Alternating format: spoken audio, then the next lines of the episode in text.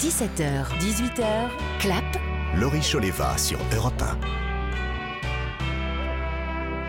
Merci d'être avec nous à l'écoute d'Europe 1. C'est Clap, votre rendez-vous cinéma. Si vous nous rejoignez, soyez les bienvenus. J'ai de la chance cette semaine parce que je suis avec quelqu'un de passionnant. Mathieu Kassovitz, acteur, réalisateur. On a parlé euh, il y a quelques instants de L'Astronaute, très joli film de Nicolas Giraud qui sera en salle le 15 février. Pour résumer, c'est un peu un film sur croire en ses rêves hein, aussi. Se faire confiance, croire en ses rêves, Oui, aller au bout. C'est un film. En fait, c'est un film qui se mélange à, à, à la vie du réalisateur. C'était un jeune réalisateur qui veut faire son film et qui veut sortir en salle et. Et euh, c'est l'histoire d'un jeune astronaute qui veut Mhm. sortir dans l'espace.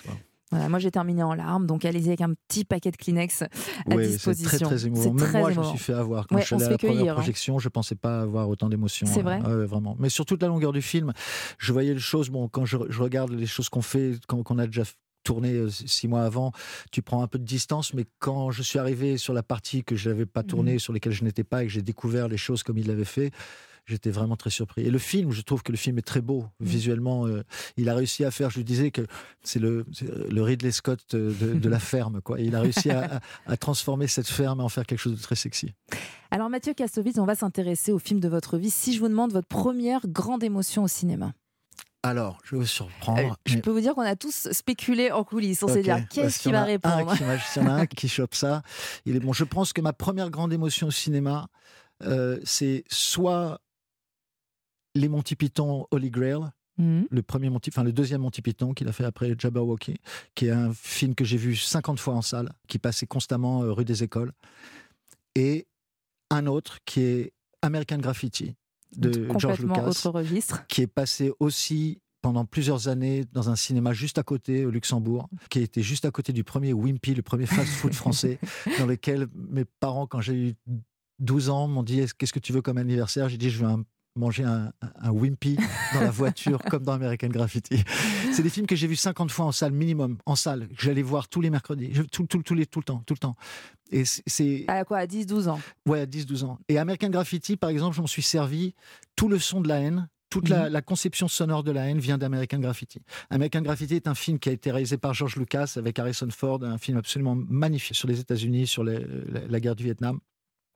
Et, euh, et- et Lucas était un, fait partie de ces réalisateurs qui, après euh, la guerre des étoiles, sont devenus euh, autre chose, mais THX 1138, euh, euh, American Graffiti ont été des films qui m'ont marqué à vie.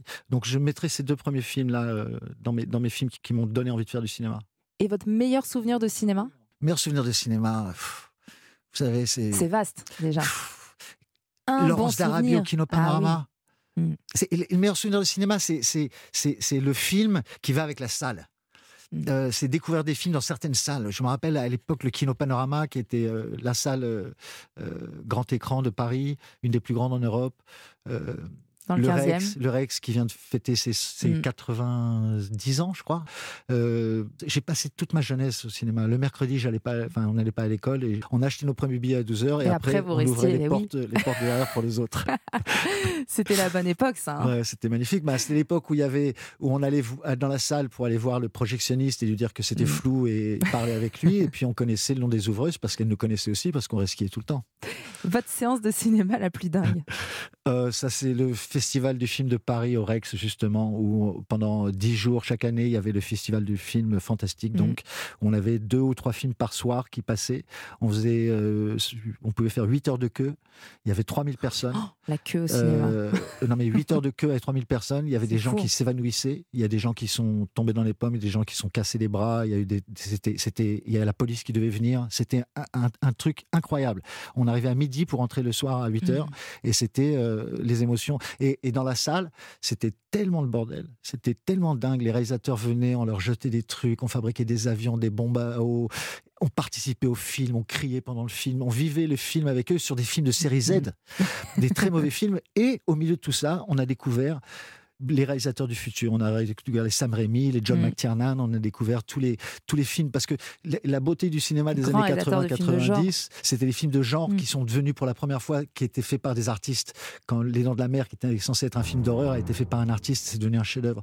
Et il y a eu plein de films comme ça qui ont été. euh, qui ont été euh, Moi, j'ai eu la chance de découvrir le cinéma à 13 ans, 12-13 ans, à travers des films qui, qui étaient faits pour les, pour, les, pour les gamins, qui étaient faits pour les, vraiment pour le plaisir du spectateur aux États-Unis, au- en Chine, ou tous ces films-là, mais qui avaient euh, qui étaient faits par des artistes. Et ça, c'était, c'est quand, mon père m'a dit regarde le film encore une fois, regarde Dents de la Mer encore une fois et comprends comment c'est fait. Comment est-ce que tu vois le requin ou est-ce que tu le vois pas C'est là que j'ai compris l'intelligence du cinéma. C'est génial. Je vais refaire ça avec, mes enfants. Oui, oui, non, c'est, parce que C'est un vrai tout décryptage. oui, mais c'est comme quelqu'un qui connaît bien la peinture et qui montre un tableau Mm. à, à son fils et qui lui dit regarde, regarde les différentes couches, regarde les, les différents niveaux de lecture d'un, tableau. Même chose en musique. Ben, il y a ça aussi au cinéma. La façon dont un, un film a été construit par son réalisateur euh, a, toujours besoin d'une analyse plus poussée que juste la première impression. Alors après les films de genre, le film qui vous fait le plus rire? Les films qui font le plus rire, ben, il y en a tellement. Moi, j'ai fait tout- j'ai appris mon anglais avec les Monty Python justement parce que c'est Mm. des films qui parlaient tellement bien qu'ils pouvaient pas être traduits en français, donc il fallait les voir en salle avec les sous-titres.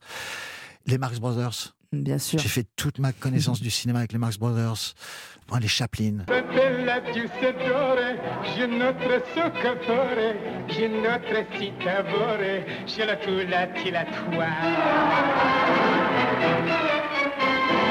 Les, Jacques Tati, tous ces, tous ces, ce cinéma, les Black Edwards. euh, euh, De, de l'humour ancien, du film patrimoine.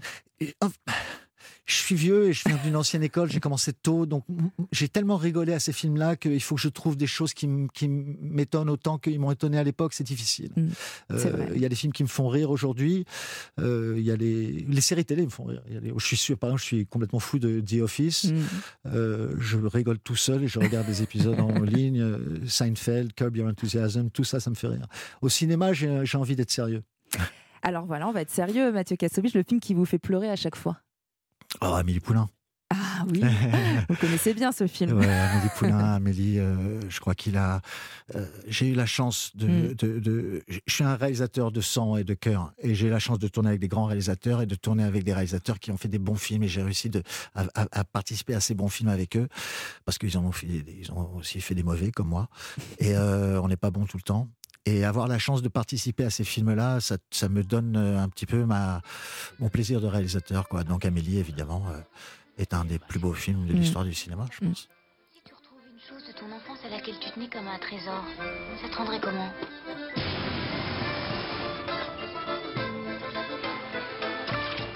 Pas Cette musique, c'est ça, c'est ce que j'allais dire. Ce, ce film ne vieillit pas, de toute façon, il est intemporel, c'est une fable, ouais. c'est un conte, c'est. Ce que, ce que j'aime bien, ce qui m'a amusé aussi, c'est qu'ils sont à quelques années de la haine, et c'est Mhm. deux films dans lesquels je, qui m'ont, enfin, au niveau de la popularité, de- des, des films qui ont, ils sont un peu Qui marqué, qui sont similaires, ils sont similaires, ils sont cultes, ils font partie de la, de la culture populaire française, et ils sont tellement opposés. Mhm. Il y en a un qui est bourré de couleurs, bourré d'amour, bourré de, bourré de musique, bourré de, de- et l'autre est c'est un complètement, euh, constat. qui est la haine, quoi. très, très. Donc c'est assez, assez étonnant. C'est intéressant parce que j'ai eu la chance vraiment de participer à ces films. Quand on est réalisateur, on est instigateur de son propre destin, mais quand on est comédien, on est un peu la poupée de, de- de celui qui veut bien de vous. Mm. Et j'ai eu vraiment, vraiment beaucoup de chance d'arriver à mélanger ces deux, ces, ces deux chemins parce que j'aurais pu euh, participer à des films qui ne m'intéressaient pas en tant que comédien. Si je vous demande votre comédie romantique préférée, Hmm. Comédie romantique, je ne sais pas ce que c'est une comédie romantique. film d'amour Qu'est-ce que vous, c'est la- euh, Ma comédie romantique préférée C'est difficile. Je vais. parce qu'après, si c'est des de Sally, tout ça, c'est pas moi, c'est pas mon délire. Vous aimez pas non, non. Sur la route de Madison Ah oui. Ah Là, on... oui. oui, mais je, euh, oui, mais je dirais film romantique, film. Oui, Euh, La Route de Madison est un pur chef-d'œuvre. Trois heures de film Mm. sur deux personnes dans une cuisine. Euh, là, il faut Meryl Streep et Clint Eastwood pour y arriver. Ce film-là, je l'ai vu. J'ai- J'avais jamais vu avant parce que je suis, un, je suis un tough guy et que je vais pas voir ce genre de conneries. Mais quand je me suis retrouvé dans un avion et que j'ai vu ça sur un petit écran euh, dégueulasse, j'ai pleuré comme je m'appelais pendant deux heures. Le mec à côté de moi, je demandais ce qui se passait. Et je me suis dit, putain, c'est fort d'arriver à transmettre autant d'émotions, même dans des Mm. conditions aussi horribles que regarder un film dans un avion. Alors, le film que vous conseillez à un enfant, ça, ça, ça, je vais prendre des notes. Je sens que ça va être intéressant. Alors, le film que je conseillerais à un enfant, c'est le prochain film que je vais faire. J'ai un film sur lequel je travaille depuis euh, 20 ans. Ah oui, quand et même. que j'ai trouvé en fait le, le producteur euh, est parfait pour travailler sur le, sur le sujet. C'est un, film sur euh, la Deuxième Guerre mondiale, mais vu à travers euh, les yeux des animaux. Et donc c'est un film euh, d'animation avec des prises de vue réelles. Je tourne un film de guerre et j'in- j'inclus des, des- des animaux ensuite dans le, dans le film. Donc ça, ce film-là, c'est un film qui sera fait pour les enfants de 5 à 95 ans. Et c'est un film qui, pour moi, qui est peut-être un peut-être un de mes derniers films, ou je pense peut-être mon dernier, mais qui sera un des plus importants parce que il a, c'est un vrai euh, transmission de messages Mm. fait de génération en génération, et c'est les dernières années où on va pouvoir parler de ces sujets parce que nos derniers survivants de la guerre sont en train de partir. Et je pense qu'on a besoin d'un film qui réunisse un petit peu toutes les générations autour du sujet. C'est ce que j'essaie de faire. Et il faut en parler, il faut, euh, il faut laisser Il encore, il encore faut en- plus de, il faut- il de traces. Il faut, et bien sûr, il faut en parler tout le temps. Il faut, en fait, c'est pas qu'il faut en parler tout le temps, mais il faut, il faut ne jamais oublier. C'est surtout ça. Et pourquoi ce sera votre dernier film? Surtout pas. Bah, Parce que, ça, parce que le dernier que j'ai fait il y a 10 ans, euh, que ça me prend de plus en plus de temps, que je suis plus aussi intéressé par le cinéma que je l'étais avant, et surtout que j'ai envie d'avancer sur des choses, en fait, sur les nouvelles générations, les nouvelles technologies du cinéma.